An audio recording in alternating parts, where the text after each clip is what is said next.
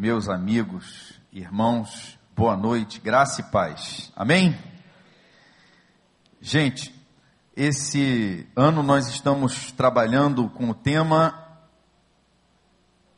Totalmente discípulo. Amém? Qual é o tema? Totalmente discípulo.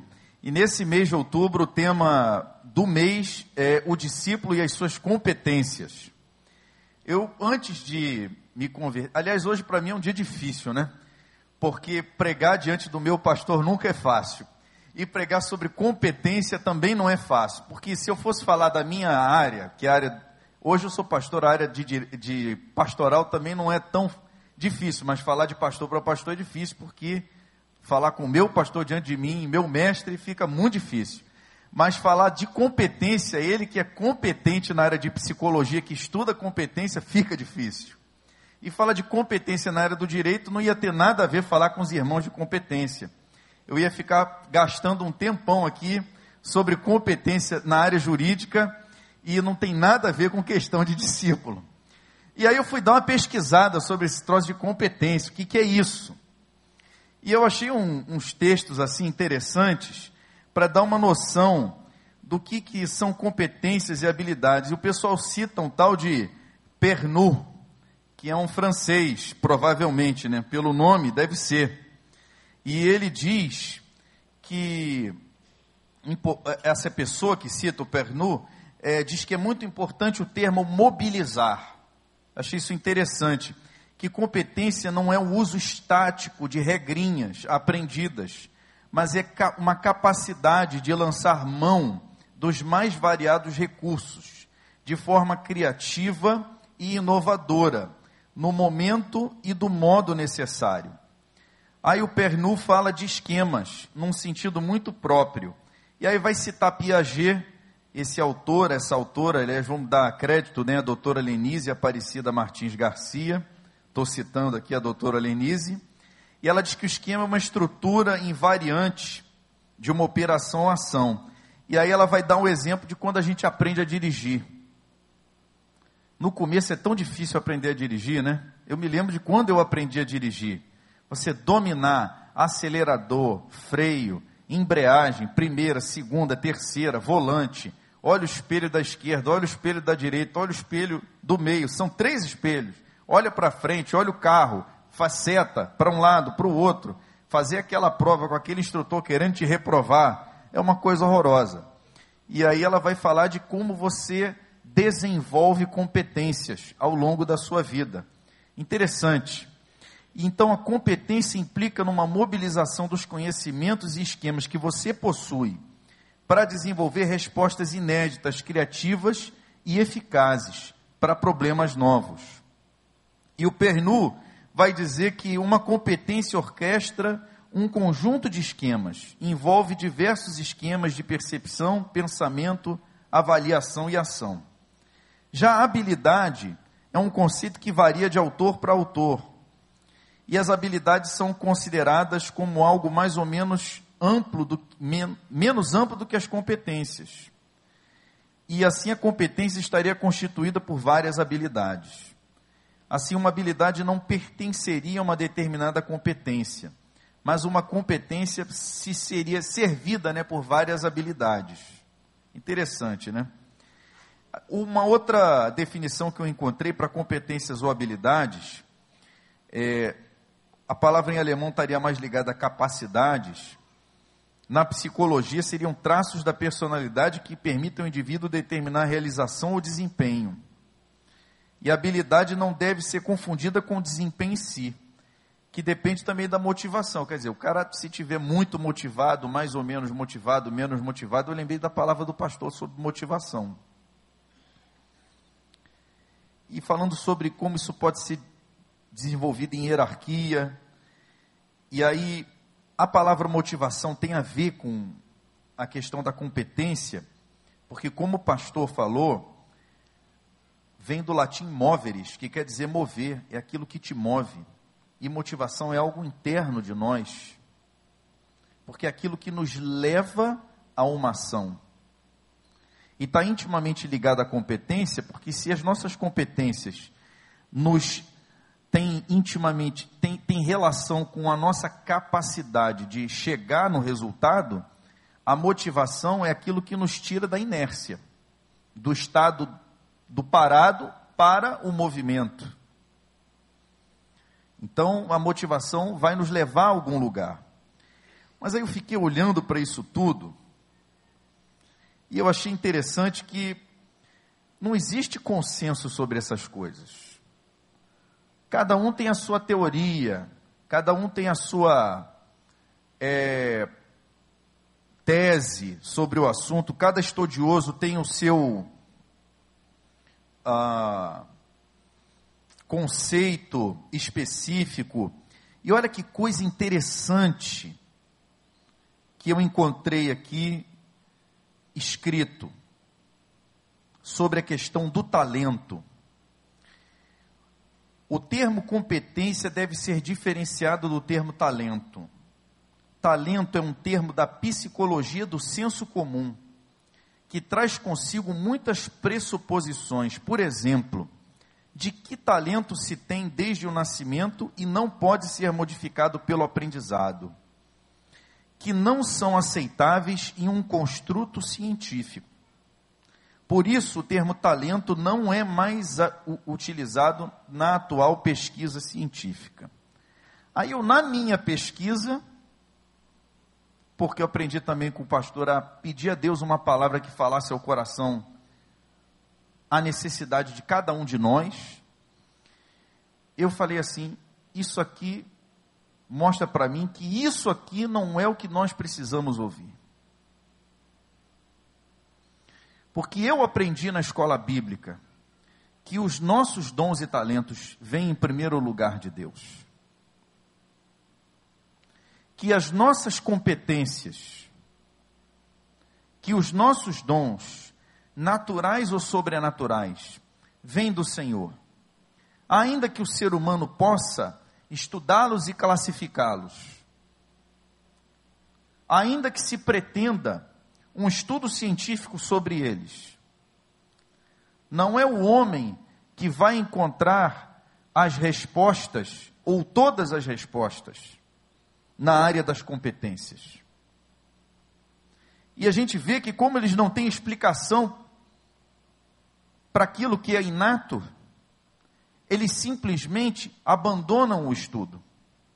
E isso, para mim, é uma declaração de incompetência humana para explicar aquilo que o ateísmo não pode explicar. Aquilo que a pseudociência resolveu abandonar, que é o conhecimento de Deus. E é por isso que eu queria convidar vocês, os irmãos aqui, a voltar os olhos agora para aquilo que Deus diz das competências, ou parte do que ele diz das competências humanas. Então, abri a Bíblia lá em João capítulo 15, no versículo 1. Interessante que eu me preparei mal, porque eu não reparei que era hoje culto de ceia.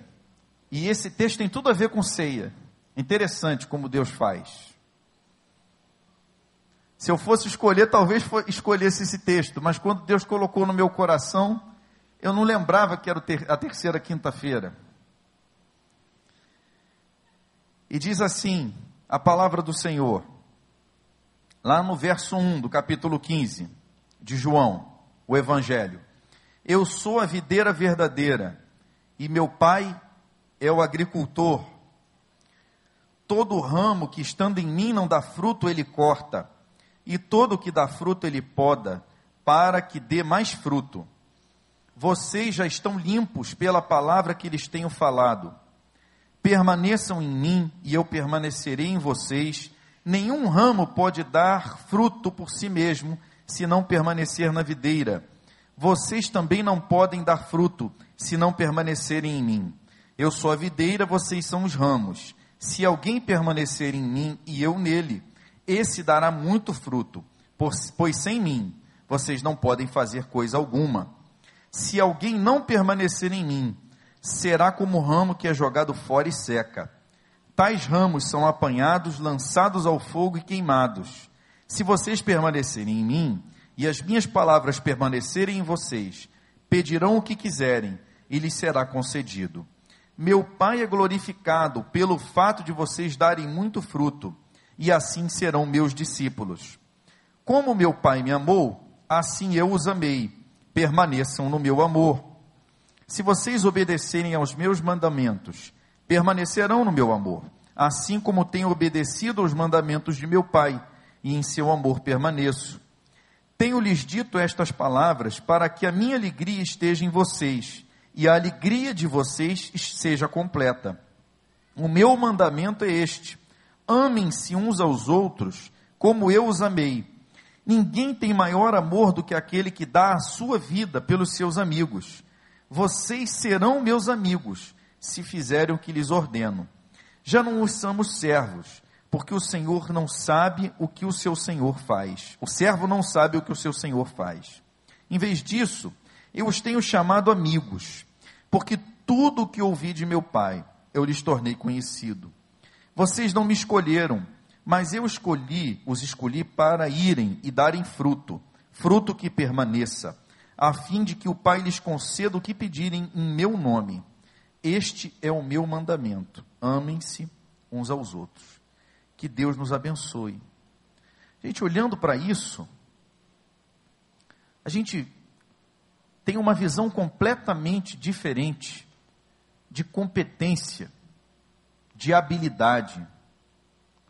Porque a gente aprende com esse texto que nossas competências, nossas habilidades, elas se desenvolvem a partir do nosso relacionamento com Jesus.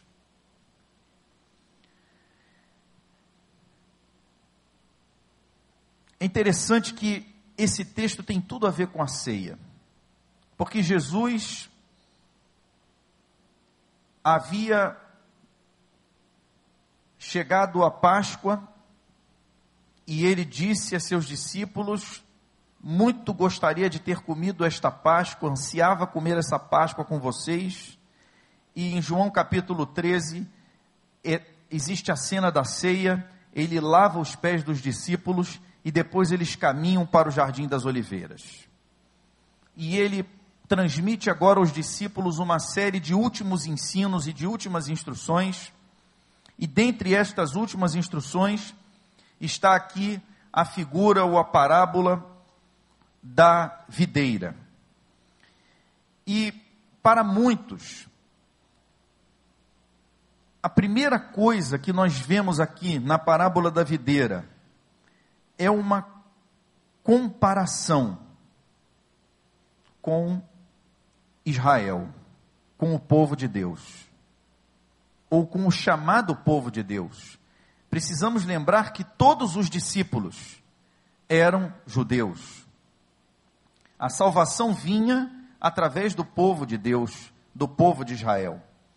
E tanto nos profetas maiores em Jeremias, Isaías, Ezequiel, quanto em Oséias, Deus usa a figura da videira para uma figura de juízo e de condenação. Porque essa videira, o povo de Israel, era uma videira estéril. E agora Jesus vai dizer então que, ao contrário, ele é a videira verdadeira. Israel, mostrado pelos profetas como símbolo de infidelidade e objeto de punição severa, Jesus se apresenta como videira verdadeira, mostrando e evidenciando o fato de que Israel falha no seu chamado de ser frutífero para Deus. Jesus é a videira não a igreja, porque a igreja só tem sua existência em Cristo. E aí ele vai trabalhar a ideia da existência ou da permanência em Cristo.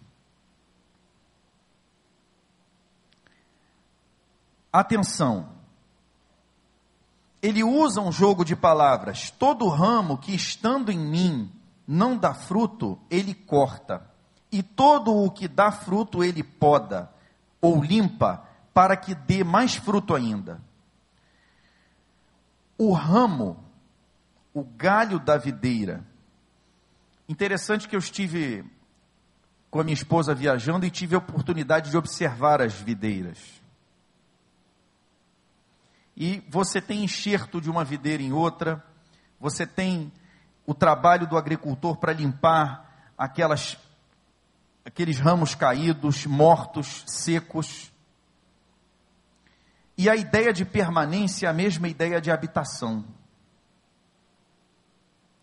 Um galho que não permanece, um galho que não habita, é um galho morto.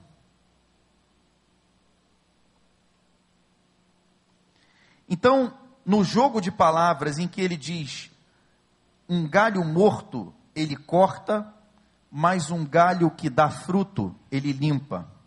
Aí está o jogo de palavras no original.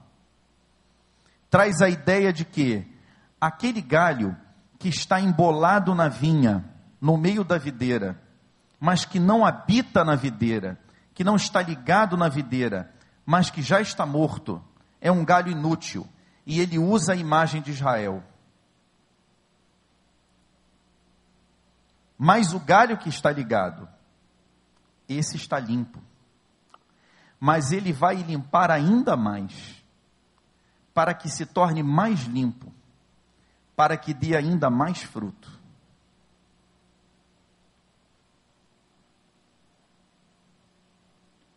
E ele está falando a quem? Aos discípulos. E aí ele diz: vocês estão limpos, mas nem todos. Porque o, a ideia de limpeza é uma dupla ideia no texto. Em João 13,10 ele diz o que? Vocês já estão limpos pela palavra que eu tenho dito a vocês. Vocês, mas nem todos. Por quê? Porque havia um entre eles que não estava limpo. Esse um que não estava limpo era Judas. Então existe uma primeira ideia de limpeza, que é a ideia de salvação. Aquele que está ligado a Jesus está limpo porque está salvo.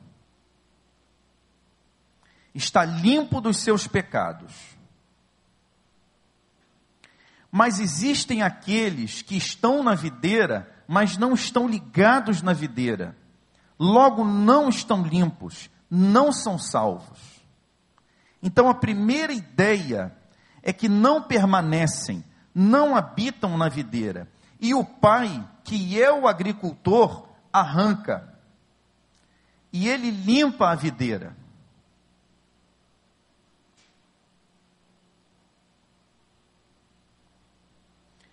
Mas ao mesmo tempo, existem os galhos que estão ligados na videira, mas que são sujos. Sujos por quê?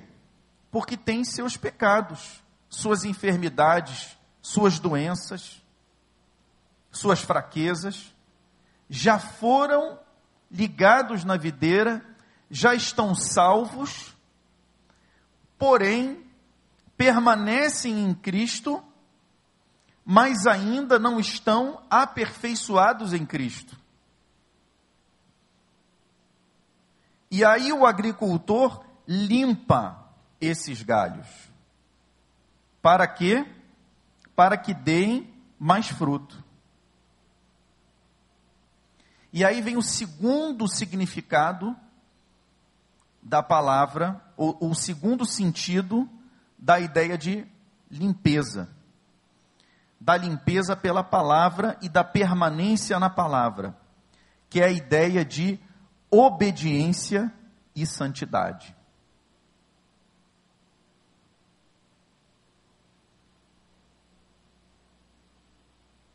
Então, recapitulando: doze discípulos, dos doze, olhamos para Israel, representando as doze tribos. E eu pensando em nós hoje, como comunidade, como reunião de pessoas, como igreja.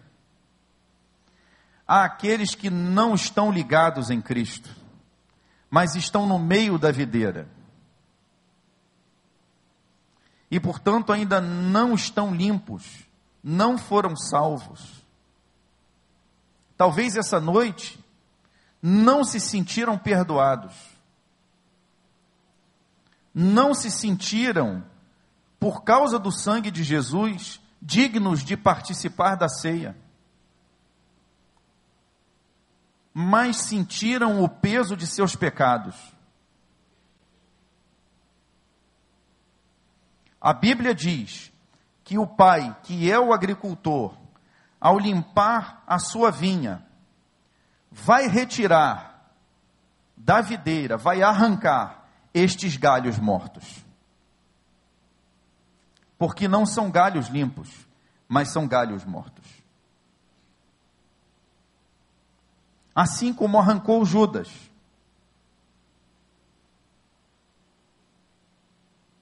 Porque houve dureza de coração e não houve confissão de pecados.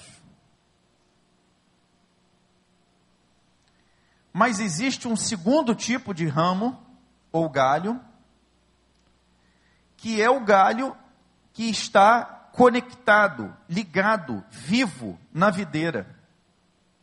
Esse galho, embora vivo, ainda sofre com o peso da poeira, da sujeira, das cochonilhas, das pragas, dos pecados, daquelas coisas dos maus hábitos, das feridas que carrega ao longo da vida, embora salvo, embora coberto pelo sangue de Jesus, ainda há muita coisa que Deus precisa fazer. E aí, a ideia de permanecer e de habitar, que são ideias idênticas, permanecer em Jesus e Jesus permanecer em nós, habitar em Jesus e Jesus habitar em nós, permanecer na palavra de Jesus e a palavra de Jesus permanecer em nós, significa viver, encarnar a palavra de Jesus. Paulo vai trabalhar isso de uma outra maneira. Paulo vai dizer que permanecer em Cristo é, é morrer é permanecer crucificado, vazio de si mesmo, para que a vida de Cristo se manifeste plenamente em nós. Cristo é a palavra que se revela a nós na Bíblia, pelo Espírito e no relacionamento em oração. Esvaziar-se completamente de si mesmo e viver completamente na palavra por meio da fé, negando a carne e andando no Espírito.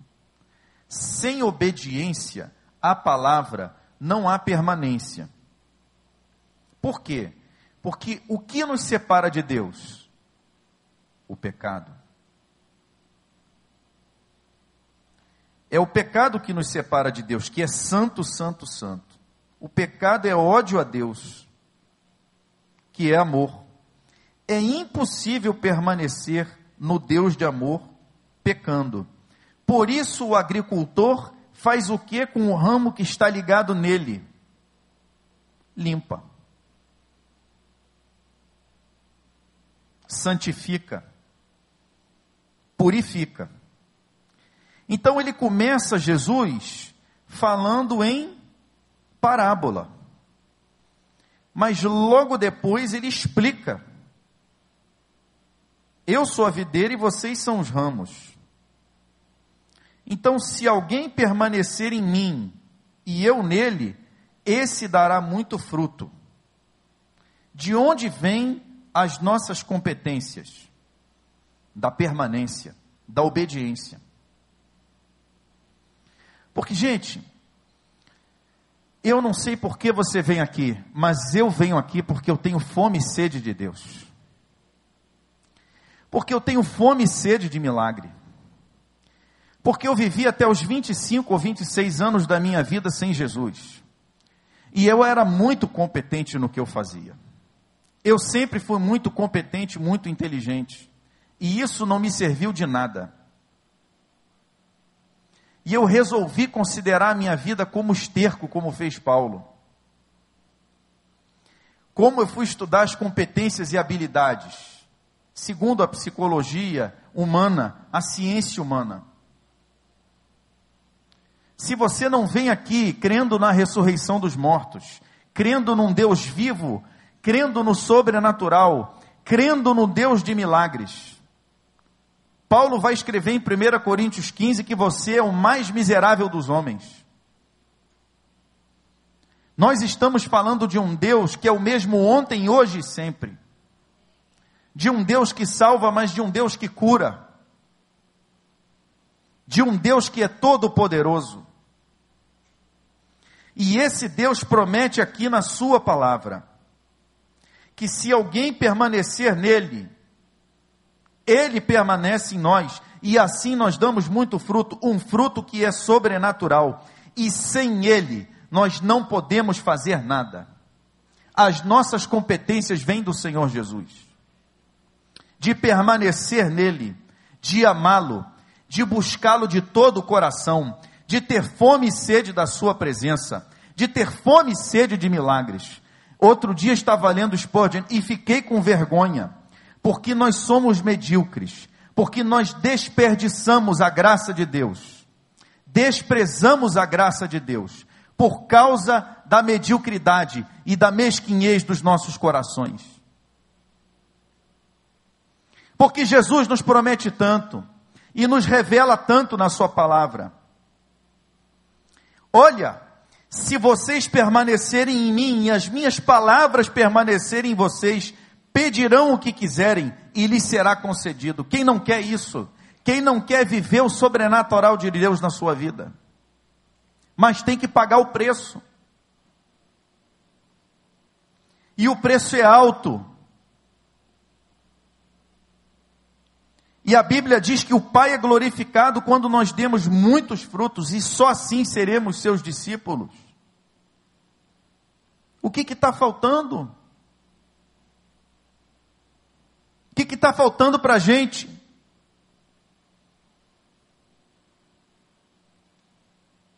E Jesus é um cara tão legal, ele é Deus, mas ele é gente como a gente, ele é homem, ele se fez homem.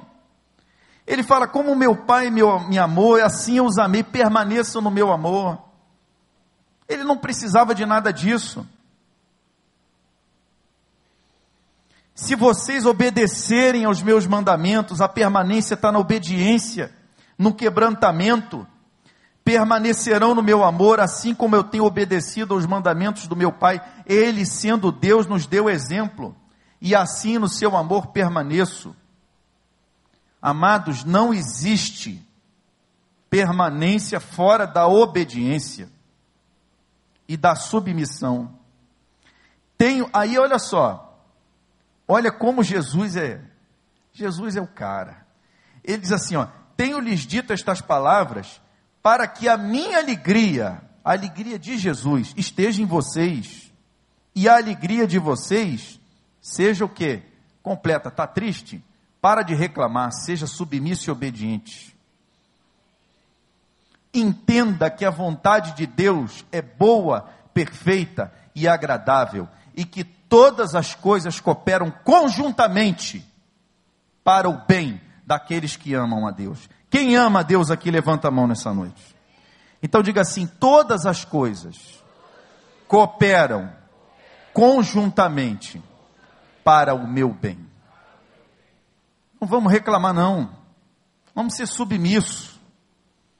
Outro dia eu tive uma notícia muito triste, uma constatação assim de abalar qualquer um eu dobrei meu joelho no chão, botei minha cara no pó, que eu sou miserável. Estou na fila de Paulo, mas eu louvei a Deus. Eu falei assim: Senhor, muito obrigado, porque o Senhor me mostrou. E agora vamos clamar. Vamos agradecer, ter um coração grato.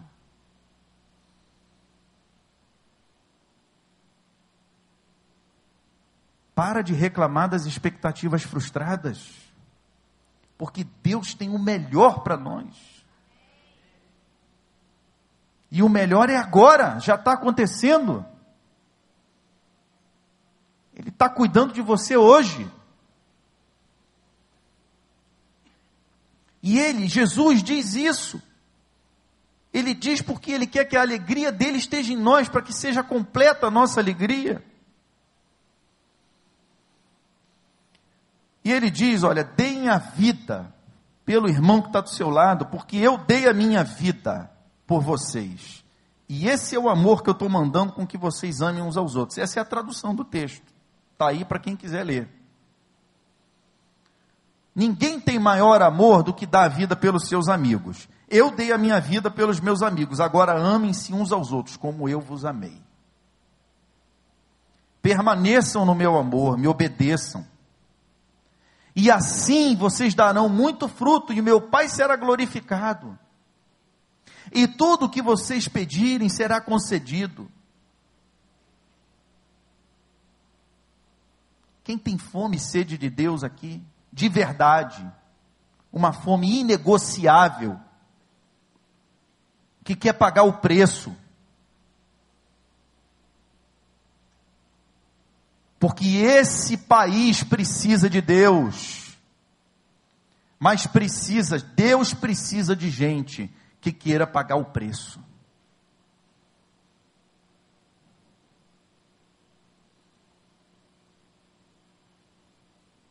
E olha que, cara, Jesus é demais. Aí ele diz: Eu não chamo mais vocês de escravos. A palavra que usa aqui é escravo. Sabe por quê? Porque o escravo não sabe o que o Senhor faz. Não sabe. Ele só cumpre ordem. O Senhor diz: faz, ele faz. Vai para lá, ele vai. Mas assim, vocês são meus amigos porque eu estou mostrando para vocês o meu agir, o meu mover. Gente, a gente tem a faca e o queijo na mão. Nós estamos ligados na videira. Temos um pai que nos ama, que nos limpa, um agricultor maravilhoso. Temos a palavra revelada e temos a ordem para obedecer, para ter alegria completa. Jesus nos diz essas palavras como um privilégio, como que um privilégio altíssimo, um presente superlativo, para que a nossa alegria seja completa. O que nos traz tristeza, gente, é o nosso pecado. Porque a presença de Deus, ela só nos alegra. E o pecado é que nos afasta da presença de Deus. E ele revela a sua vontade de uma maneira muito clara para nós. E nos eleva da categoria de simples escravos para a categoria de amigos. E nos dá as competências que nós precisamos. As habilidades, os talentos, não importa o que a ciência diga. Mas nós estamos trocando uma vida plena por causa de uma vida por uma vida medíocre, por causa dos nossos corações endurecidos, esclerosados, para usar um termo bem grego. Jesus nos convida a amar uns aos outros com seu amor, um amor sacrificial, fiel, leal. Ele deu a vida dele por seus amigos e nos convida a fazer o mesmo. Ele nos chama amigos, porque nos revela claramente a sua vontade. E ele fecha dizendo: amem-se uns aos outros. Amém? É isso. Para que a gente dê muito fruto. E fruto, gente, é o caráter de Cristo formado em nós. Isso é o que Paulo diz. Você vai ler lá o que é fruto do Espírito? É Jesus em nós. Porque se nós permanecermos em Jesus e Jesus em nós, o que sobra de nós? sobra só o que tem de bom. Eu digo assim, a nossa identidade em Cristo. Porque o que tem de podre, o agricultor tira. Mas o caráter de Cristo fica formado em nós. E aí as nossas competências e habilidades se desenvolvem para a glória de Deus, para que o nome do Pai seja glorificado. Porque esse mundo precisa disso. Porque essa nação precisa de um avivamento, de um derramamento do Espírito Santo. E ele precisa começar hoje, precisa começar aqui, nessa igreja, na minha vida, na sua vida. E nós não podemos endurecer os nossos corações. Não podemos. Nós precisamos entender que a vontade de Deus para a nossa vida é que nós sejamos pessoas, homens e mulheres quebrantados, com fome e sede da presença de Jesus, com fome e sede da presença do Espírito Santo com fome e sede da presença do Papai, com fome e sede de milagres, de curas, de maravilhas, de salvação, com fome e sede de Deus, em obediência e submissão, para que a alegria nossa e dele também seja completa. Amém? Baixe sua cabeça, vamos orar. queria que você considerasse essas, essa meditação e oração, não propriamente o que saiu da boca desse servo inútil, mas aquilo que o Espírito Santo traduziu no seu coração. E assim como o pastor profetizou essa noite, eu tenho certeza que o Pai se alegraria muito se hoje fosse dia de salvação nessa casa. Hoje foi dia de ceia do Senhor, em que nós lembramos que esse Jesus, logo depois dessa noite em que ele deu instrução aos discípulos, ele sabia o que ele estava fazendo e o que ia acontecer, que ele ia morrer. E ele morreu por, por mim e por você que está aí sentado. Ele morreu para que você não morresse, mas para que você tivesse vida em abundância, vida plena. Para que você pudesse ressuscitar com Ele e ter vida eterna. E se você sente o peso dos seus pecados te arrastando para baixo, eu quero dizer para você que o sangue de Jesus foi derramado para te levar para as alturas e te dar uma vida eterna. E eu quero convidar você agora, num ato de fé, a entregar a sua vida a Jesus, reconhecer Jesus como seu Deus, seu Senhor e Salvador. Se você tiver com seu coração aí compungido, assim, o Espírito Santo tocou no seu coração, eu quero convidar você a se colocar de pé onde você estiver, que eu quero orar pela sua vida, em nome de Jesus. Tem alguém aqui essa noite? Deus te abençoe. Tem mais alguém aqui que queira entregar a sua vida a Jesus, reconhecê-lo como seu Senhor e Salvador? Deus te abençoe. Mais alguém, Deus te abençoe. Graças a Deus. Gente, olha só. Quero, isso é muito importante. Não se importa com quem está do seu lado, porque a pessoa que mais preza a sua vida não sou eu, não. É Jesus. Porque Ele que deu, não fui eu, não. Deu a vida dele por você. Não foi a pessoa que está do seu lado, nem atrás, nem na frente. Foi Jesus. Então, não joga a sua vida fora por causa de circunstâncias. Mas dê a ela valor.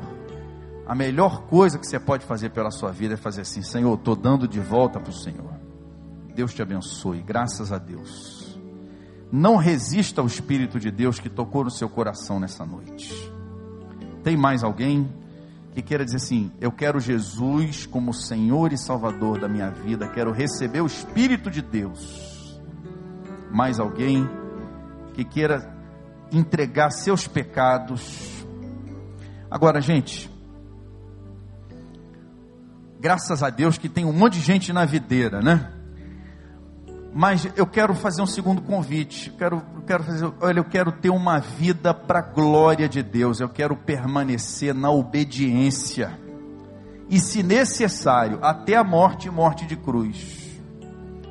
Eu, tenho, eu quero reconhecer que eu tenho sido mesquinho, que eu tenho desvalorizado o sacrifício de Cristo, que eu não tenho cumprido João 15 na minha vida, que eu sou um, um crente que preciso ser limpo pelo agricultor, pelo Pai, e eu quero ser santo como tu és santo, Senhor.